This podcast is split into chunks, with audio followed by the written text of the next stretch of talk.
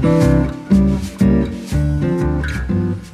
嗨，我是 Cindy 啊，欢迎收听《妈很想聊》，达燕又回来喽。好，最近大家都很少听到达燕的声音，大家会觉得很奇怪，对不对？但是其实，因为达燕最近真的太忙碌了，就是说他正常基金会的工作之外呢，他还要身兼数职，因为除了还要当基金会的工作人员之外，还要当妈，对不对？还要顾家庭，还要呢进行他的这个 AMI 零三培训的观察跟实习的阶段，所以他现在真的是蜡烛不知道烧了多少头了，你应该凌晨一整坨蜡。你不要对我期待太高，我跟你说。基金会的事情基本上放掉了，真的假的？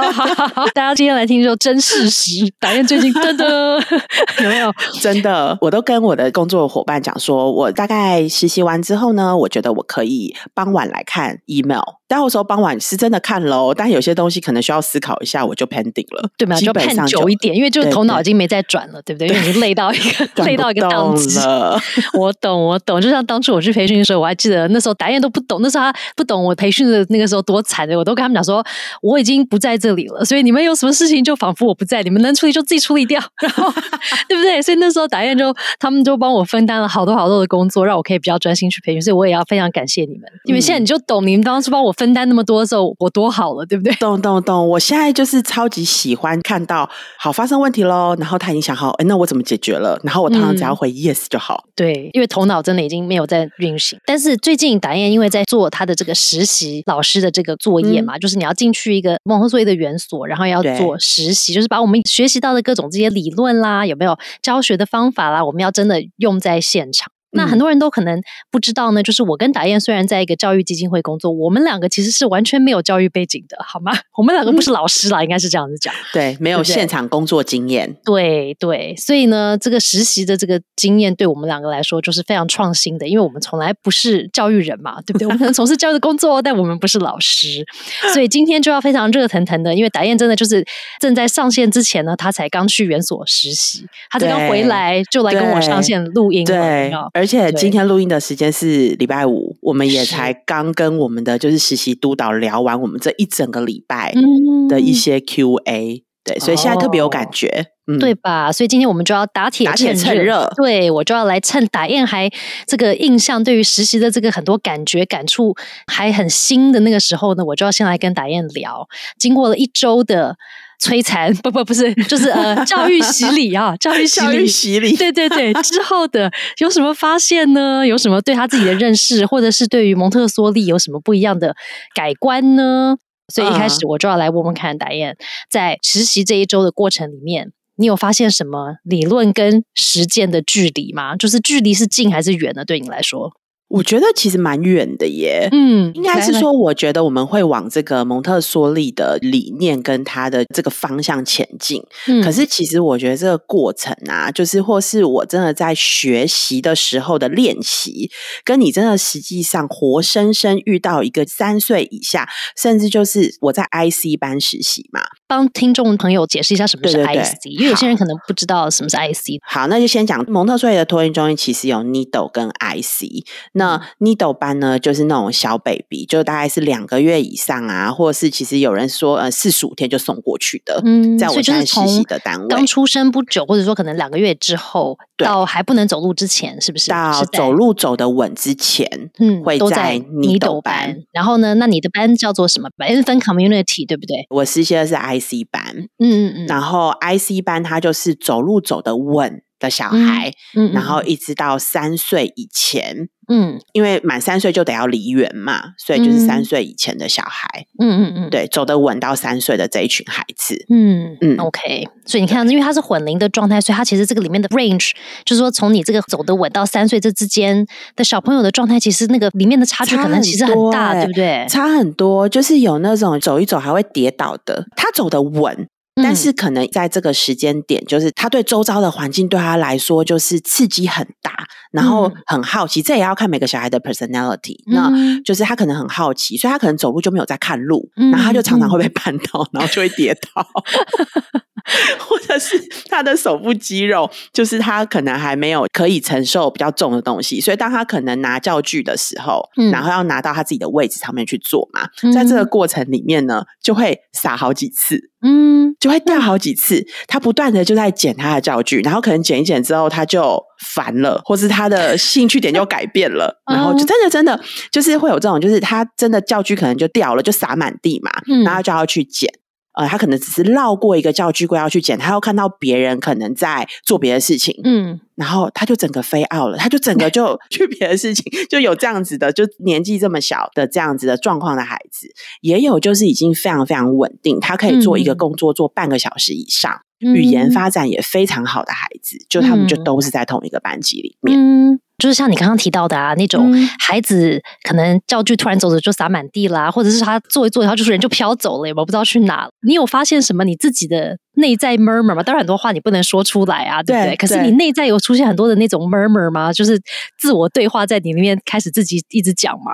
有啊有啊，因为我这时候想说，那我到底要把它。叫回来吗？因为他东西还是洒满地啊，我是要帮他捡嘛。但我学习到的应该是，他如果他使用完，他要自己收拾啊，要放回他的教具柜才做下一个嘛。嗯嗯嗯，对，所以内心就有很多这个。可是他其实就已经跑远啦，或者他心情到别的地方啦，那你应该怎么办？对啊，到底该怎么办？这个就是我们刚刚讲，就是有关于理论跟实践的距离。而且你记得以前我们在上课的时候的练习对象啊，不是小孩，有没有？我们操作有没有 对话对象？其实是我的隔壁的同学嘛，他假装是小孩，那他当然语言理解已经很好了，所以我就跟他对不对？然后他很配合嘛，我跟他说：“某某某，我可以邀请你做一个什么工作吗？”他当然就来了，因为我们在练习啊。然后他说好，然后呢，他会很好的听完你讲完一段之后，然后呃，你要试试看吗？然后说好，然后就试试看了。对啊，哪有现实？他也会等你，对不对？小孩真的有这样吗？没有啊，活生生的小孩就是 你在跟他介绍一个工作的时候，才两秒，他就从你手上把东西就拿走了呀。根本没有讲完话，对不对？对他根本没有想要理。然后我今天跟一个孩子做那个神秘袋。嗯，神秘袋不是我们就是先让孩子认识里面物品之后，然后就说我们眼睛不要看哦，嗯，对不对？然后我们看上面哦，然后就摸摸摸，然后摸出一个东西，说啊，这是陀螺。我在摸的时候，小孩子的手就已经进来了。我来，我来，我来。然后呢，我来之后，然后就一边摸一边偷看。所以我觉得，就是在这个过程里面，它完全跟我们在实习练习的时候真的是两个样。之前我们还要录影片。就是录我们自己操作的影片，因为我们的培训是在国外嘛，我们需要让他确认，就是我们在操作教具上面是他放心的，所以他才会让我们进实习的现场。然后我就发现，当时在准备那段影片啊的这些过程，然后想说哇，步骤一、步骤二、步骤三，真的，我觉得在实习现场的时候，真的就要看小孩，对，而且要随机应变，对不对？就我们以为就是我学到那个十个步骤，我做这个工作时，我就说十个步骤都给他演出来，有没有？完全没有到第二个步骤就已经乱谱，因为他就不是那个当初练习的那个里面的那一个桥段都不一样。哎，那现在现在我要换一出剧演了，不是这一出了。然后还有你做一做。孩子就已经被旁边的，就是有人在他对面打鼓，他就整个被鼓声吸引过去啦。重点就不在你身上，对不对？然后这个时候就问我说：“你还要做吗？”然后哦，好，不做了，请你把它拿回去。然后我觉得，因为我们又有自由与纪律嘛，所以我们会希望孩子在教室里面离开要靠椅子啊。所以其实我觉得那些就对孩子来说都是一个一个动作，其实蛮多的。不过我觉得，因为我实习的教室其实已经是一个蛮稳定的教室，所以孩子对于这些是蛮知道。离开了之后，然后他要先把椅子靠起来，然后再拿教具。对，但因为我有跟呢，我说那种很小的，有没有？就是边拿然后边掉的。嗯，他可能就是 拿了之后，然后又要靠椅子，所以呢，他就边拿教具边靠椅子，然后教具又掉满地。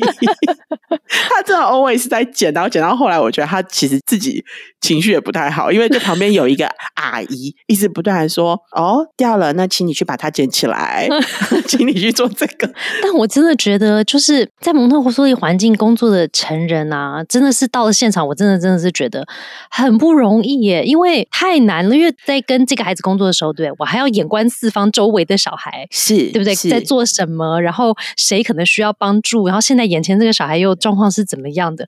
我觉得不容易耶，而且我会观察到我自己的那个语言跟动作会非常的卡，因为他其实有一点。不太是我正常的运作模式，就是我还没有可能自我建构完成到我把它已经融入我生活就变这样，对不对？像我碰到好多那种很资深的蒙特梭利老师或者是培训师啊，他们真的就是我看他们拿茶杯的动作或者是用餐具的动作就已经非常的蒙特梭利，就他们有分解动作，有没有动作非常的慢，然后他会有一个步骤性的这样子，可是那个不是我们正常习惯的生活行为模式嘛？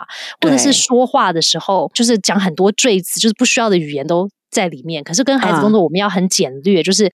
很清楚的说你要做什么，或者说呃，我跟你要沟通的事情是什么，不能讲太多多余的话。然后我动作动的时候，我嘴巴还不能说，对不对？可是很习惯的是，我手动，我嘴巴还要解说，说哦，你拿起来这个，然后你现在放过来都不行啊。所以我就发现我好卡，就是我那一整个早上我觉得好憋，就是哦，有话我又讲不出来，然后又觉得说这个到底能讲还是不能讲，然后动作就要好缓慢哦，我起来都要好缓慢，我 推椅子好缓慢哦，一切都要好慢哦。有诶，我有特别。也提醒自己。嗯，就我就大辣辣的，然后坐就是其实也没有那么优雅的坐姿。嗯，那我觉得就是进到这个环境里面，我有意识的要求我自己就要坐好。那你知道，就是在这种 IC 班的环境里面，那椅子都矮矮的，其实老师的凳子也矮矮的。嗯，然后你要坐的比较端正，然后呢，你的脚要就是收起来，要不然你脚太长，有小孩走过去就会绊倒嘛。那我就有点罪过。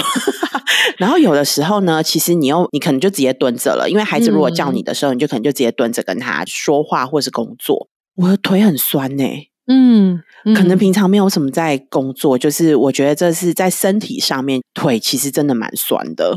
对，而且尤其跟很小的小孩工作，常常我觉得会需要，好像有点像，要么是蹲着，要么是弯着腰做的那个方法，有没有？其实是对身体是一种不一样的适应，就是肢体上的适应，就身体外在的适应，跟我觉得内在那种心理层面的那种适应，或者是我们正常的行为的适应，其实整个都要大反转，对不对？对，而且其实当你就是蹲的时候会酸，你会想说，那干脆不要蹲，弯腰。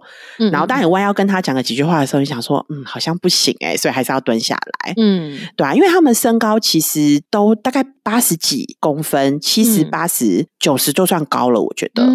对，所以真的是要你蹲下来的那个高度，才是跟他们是比较平行的高度。对啊，因为我们跟他们说话，应该是要眼睛对眼睛的那个高度，对不对？就不能说好像我们很高，然后他们很在下面，这样要试着是平视的状态。嗯，记得我那次去实习的时候，我回家之后我好累，就我每一次就是一个礼拜的实习都就是连续嘛，对不对？可是我每一天回家都累到不行，然后头都痛到不行，都不能。我回家之后我都跟我小孩说，我今天都不能讲话，我今天不行，累到不行。哦，真的不得了。然后我。就后来就发现，这做老师真的是不是人人都能做的工作哎，不容易哎。我觉得是哎，而且每一个小孩子的特质不一样，然后怕吵，我真的觉得不太适合在托婴。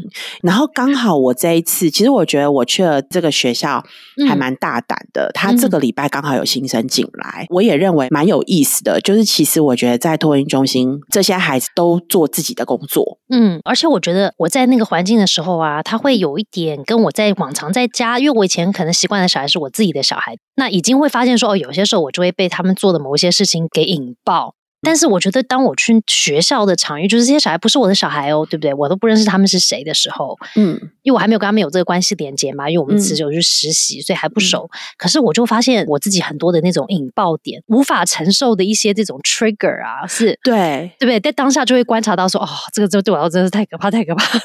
我觉得还好，我这次的督导蛮好的耶。嗯，他其实在一开始就有告诉我们说，就是其实每一个老师可能会被不同的特质的孩子就是 trigger 到，让他觉得不舒服。嗯，这就是老师需要成长的部分。所以就一开始其实我就有被提醒，然后我我有觉得，因为我就没什么耐性啊，所以当我其实一再的哦，好，我们就讲戴口罩好了，就是有一个孩子他就是一直不喜欢戴口罩。只要老师请他戴上去，然后呢，老师离开马上拉下来。嗯，然后呢，我今天就跟他一起工作，然后我就一直跟他讲说你要戴口罩，然后我还帮他戴，然后就先摇摇头，就先转。嗯，后来呢，他其实就已经有一点，他情绪也来了，所以他就直接把口罩就整个拉下来，然后那口罩带就断了。然后我就再去拿一个口罩过来，他看到我他就逃。就我觉得这种没有办法。透过沟通，然后又一直不带上，就会第一是我很挫折，然后再来就是他就一直反抗嘛，他一直拒绝我，然后就会让我就那个情绪就会有。而且我觉得你讲到有这个督导，就是类似像个 mentor 的角色，我现在发现真的很重要，因为很多时候。我们就算是上了很多蒙特梭利课，有没有上这么久的课之后，就像我们讲，就是我们真的面对小孩的时候，他就是完全另外一回事。就是我们学理论是这样的哦，可是真的用上的时候，可能跟学的时候真的会有一个距离。那如果我们没有一个可能类似像一个学长学姐，或者说一个走过前面这一段路的人来告诉我们说，哦，有些时候你可能真的会觉得你被挑战，或是你可能会有些情绪哦，或者是什么的。如果他没有跟我们先做一些这个预备的时候，然后说，哎，那你遇到的时候，我懂我。懂那你可以怎么处理？如果没有这个对象的时候，我觉得会很受挫，哎，对不对？会觉得说啊，这这个不适合我，然后我就要回家了，因为又累。对，然后其实自己蛮挫折的，对啊，因为你会觉得说，为什么我就是搞不定？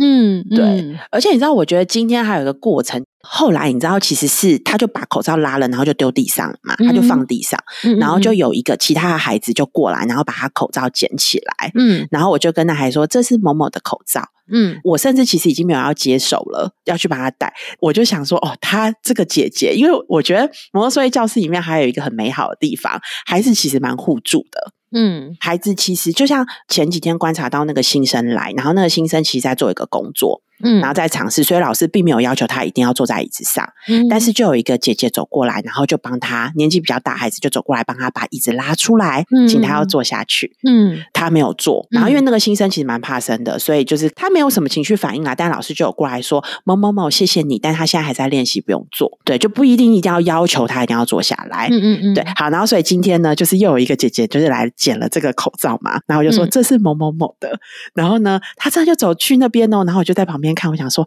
拜托，希望透过同才的力量，对，希望透过同才的力量，他可以把口罩戴上去。嗯，结果呢，姐姐一走过去，真的就是要帮这个弟弟把口罩挂上去哦。嗯。那弟弟当然就是拒绝啊，所以他的头就一直晃，一直晃，就左右摇晃，不让他戴。然后呢，姐姐就看着我，然后又把口罩送给我了。他应该是看你那个眼神，像是说：“哎，我懂你了。”他蛮辛苦的，他都不听，好吧？那我们两个试过了，就这样吧。对，但我觉得这时候就是有督导的好处了。嗯，其实督导应该有观察到。我后来其实，在那个过程里面，也自己在思考，就是短短的时间，但因为好几次被拉下来嘛，然后那个最后口罩还被扯断了，所以我在思考。但是在这个群体里面，大家其实是被要求要戴口罩的。嗯，对我今天看到他不戴口罩，感觉好像是这个阿姨同意他不戴口罩，但这也不对。嗯，对。可是我要一直跟他这样子僵持，就会很久。所以在那个过程，我想说，难不成我要压住他的手，让他不去摘吗？因为每次一放去就摘嘛。但我觉得，就在我有这个想法跟就是很犹豫，我到底应该要怎么做的时候，我的督导就来跟我说：“等一下呢，你就把他带到我的这个地方来，嗯，对，就我来顾一下。然后呢，你先去做其他的事情。”嗯，我真的解救了耶。然后我就在旁边观察我的督导怎么做。我的督导就跟他说：“你看，所有人都在戴口罩。”嗯，对，那大家当然还是 没有想要带啊，对，所以督导帮他带上去，他还是就拉下来了。嗯，但督导就让他站起来，然后应该就站在他的前面，背对督导。然后呢，那个时候其实是不是，如果他站在你的前面，他在你的脚中间嘛？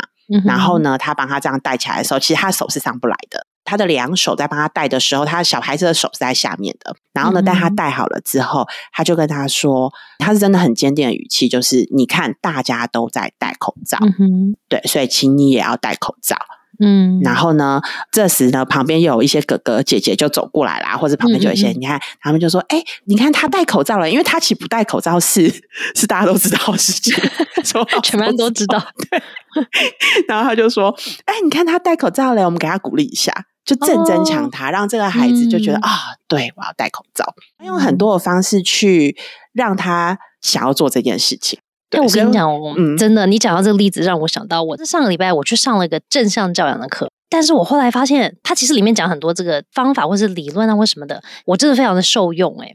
而且我觉得，就是包括像我们常常在教室，不管是在家里或者教室，我们遇到小孩的时候啊，他就是要让我们理解，就是其实呢，每一个小孩或者每一个大人，其实我们最终每一个人的终极目标，就是导演每次都跟我们讲吧，我们就是要有归属感，嗯，跟我觉得我重要，有用有价值，对我价值就这样子而已。他说每个人不管怎么样，什么你的冰山啊，什么什么，到最后找来找去，到最后的价值就是这样，大家都只是想要这样。嗯，那但是他说，你小孩呢，如果他在行为上会出现一些，比方说以我们成人角度来看，觉得好像不适当的行为。或者是做一些我们觉得不 OK 的事情，例如像我们觉得应该要戴口罩，可是他真的就不想戴口罩啦。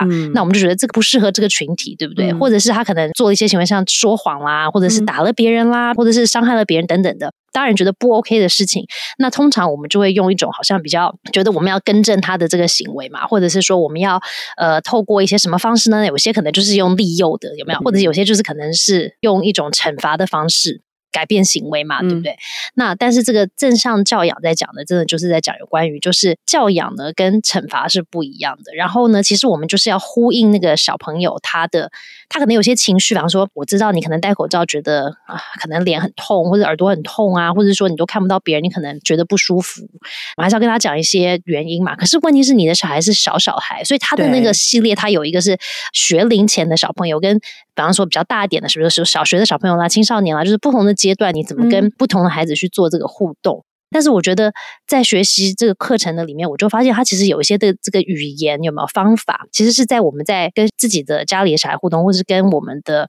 教室里的小孩互动的时候啊，其实蛮有帮助的一些方法，嗯，因为我们也不想要就是像你讲的，一直追着他说，哎，你一定要做这件事，一定要做这件事情。因为想象中好像蒙特梭利就是讲说，哎，我们要尊重小孩有他自己的，对不对？他有他自己的想法啦，他自己有他自己的需求啊，要被满足的。但是怎么样又可以去尊重的前提呢？我们又要他又要符合某一些规范，不能又用很惩罚的方式去面对他。我们要用温柔又坚定的方法，执行上。很难呐，对不对？他就是怎么都不听，你怎么办呢？你要怎么去做呢？其实我觉得他其实不容易，这个拿捏真的非常难呢。尤其我们一直在讲温柔而坚定，但是当有一些就是教室规范是需要孩子遵守的时候，但他又一直不遵守，其实你一再的重复，我觉得语气其实有可能会越来越严厉。嗯，那这叫温柔而坚定吗？还有就是严厉的语气，有时候可能会让孩子感觉到。备受威胁，就是我觉得我自己也在这个过程里面在拿捏这一件事情。嗯，对，就你一再 repeat 的时候，但他就是不要。嗯嗯，有没有可能换个方法？对，但是我觉得其实实习的过程就是在感受这件事情。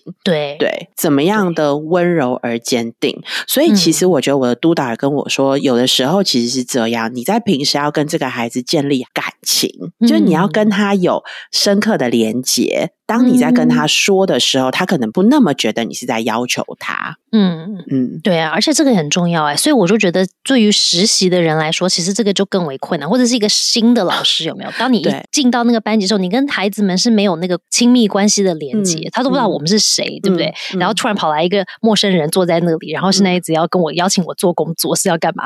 关系的那个连接，其实就是等到相处久了之后，你们自然就会有一种默契，或者某种连接，或者你就懂他的个性啦，或者他的需求，嗯，或者怎么用什么样的语言，他就可以听得进去。嗯，那怎么样的方法，他就 OK。可是我觉得，对于新的老师或者是在实习老师，其实就很难，因为我们就没有这个东西，跟那个孩子没有任何的连接。对，而且其实我觉得在教室里面跟孩子工作，有一个我觉得蛮大的帮助是，你可能要理解这个孩子在家里的时候，他的成人是怎么样应对他的情绪的。对，因为他可能会把家里的那一套就是带到学校来。嗯，对。那你可能他的时间跟步调，像我们今天督导跟我们说，他今天之所以会希望我们在这个实习的过程里面，我们可能要找一个可能是比较年纪小的小孩来做陪伴的目的，是因为其实比较大的孩子他在整个从。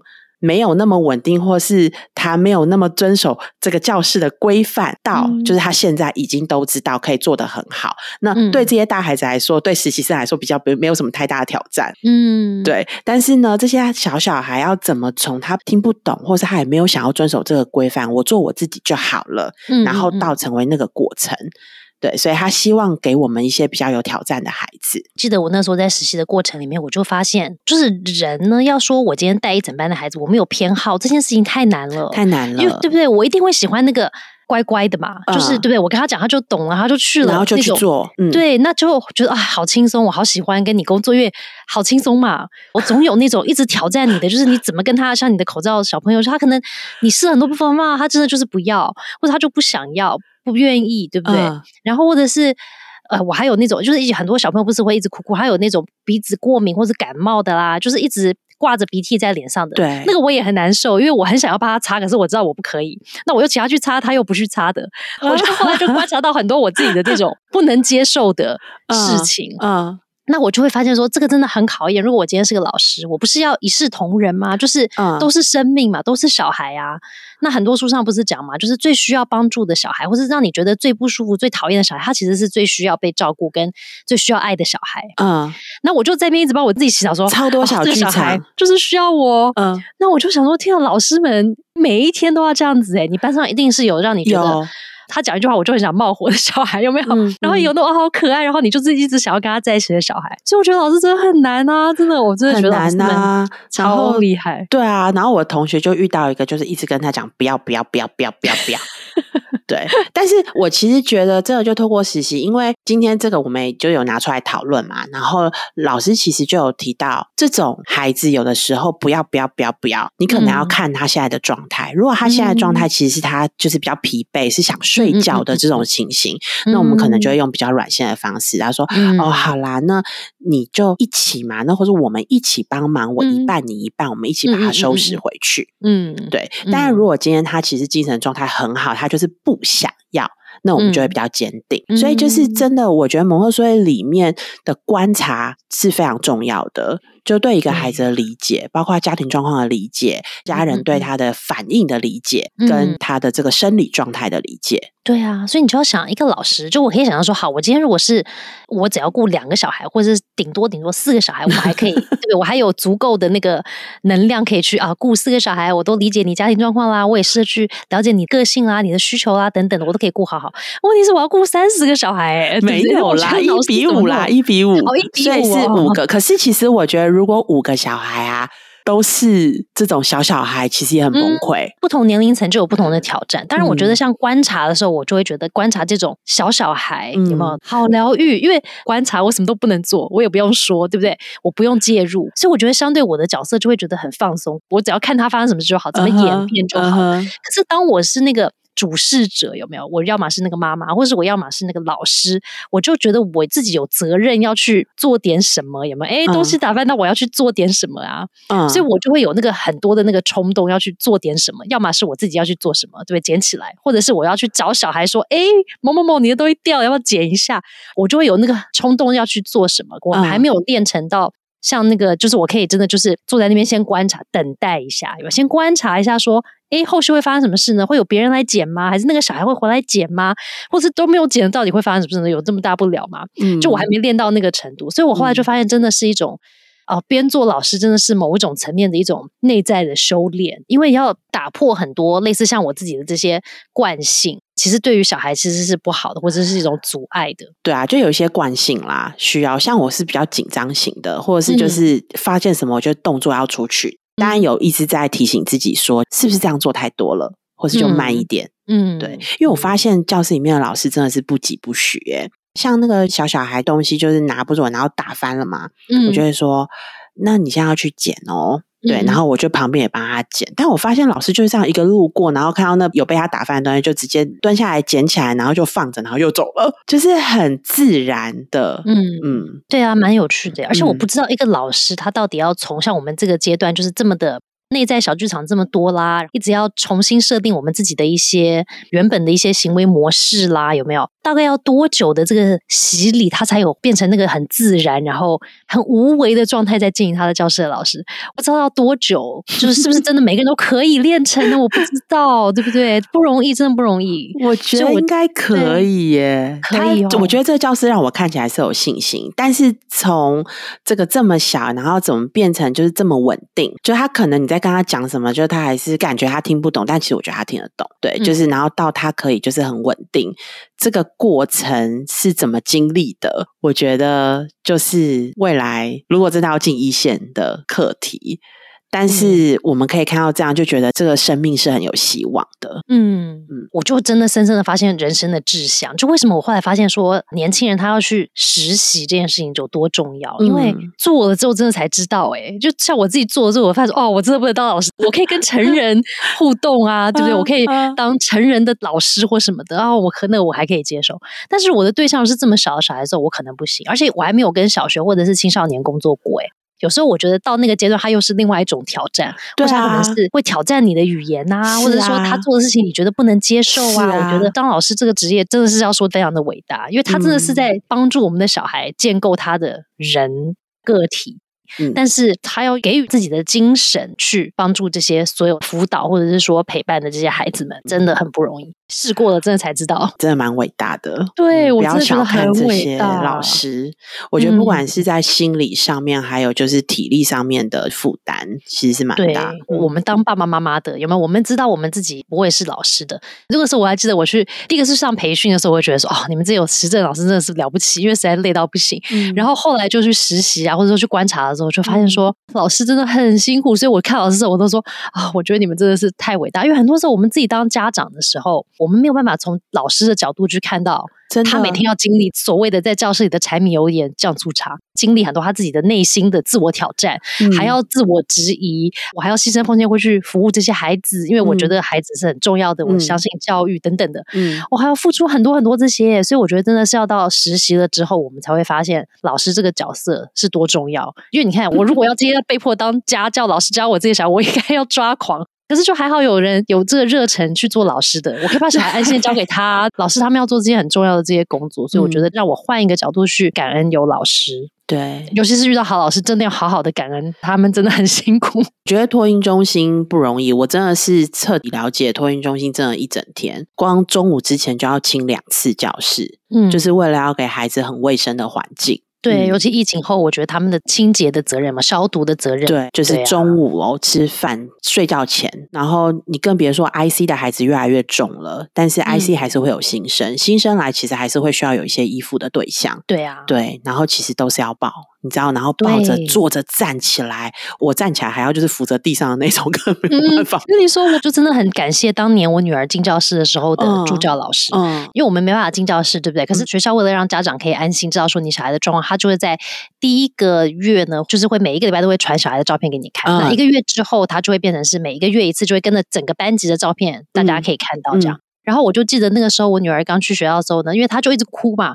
那个每一张照片哦，她都像那个无尾熊一样抱在那个助教老师的身上。是那个助教老师，他其实在跟别人工作，身上就会抱着一个我女儿，她在那边哭哭。对，每一张哦，对，都是那样子。然后我就觉得说，天哪！要是没有这个助教老师，我女儿去学校的时候，她就没有这个依附的对象了。怎么让她感觉安全呢？所以她一直哭，可是她知道有一个老师一直在那边，就是嗯陪着她度过那种感觉，有没有？对，对我真的超级感谢她的。这一集不是教师节，我们应该这一集应该来教师节的时候上，对不对？但是真的试过之后，发现说当老师真的很辛苦，然后真的不容易，真的由衷佩服一线的老师。耐性、爱心，真的要爱心。对，非常多的爱心跟耐心，还要做很多自我的那种调节跟功课，那也是是不容易的。对啊，对，要克服很多内在的一些，我觉得一些情绪啦，或者自己的一些感觉，或者是说你要下定决心去改变一些自己的习性，我觉得这也不容易，因为那也是辛苦的啊。我要很有意识的去做这个改变嘛。对。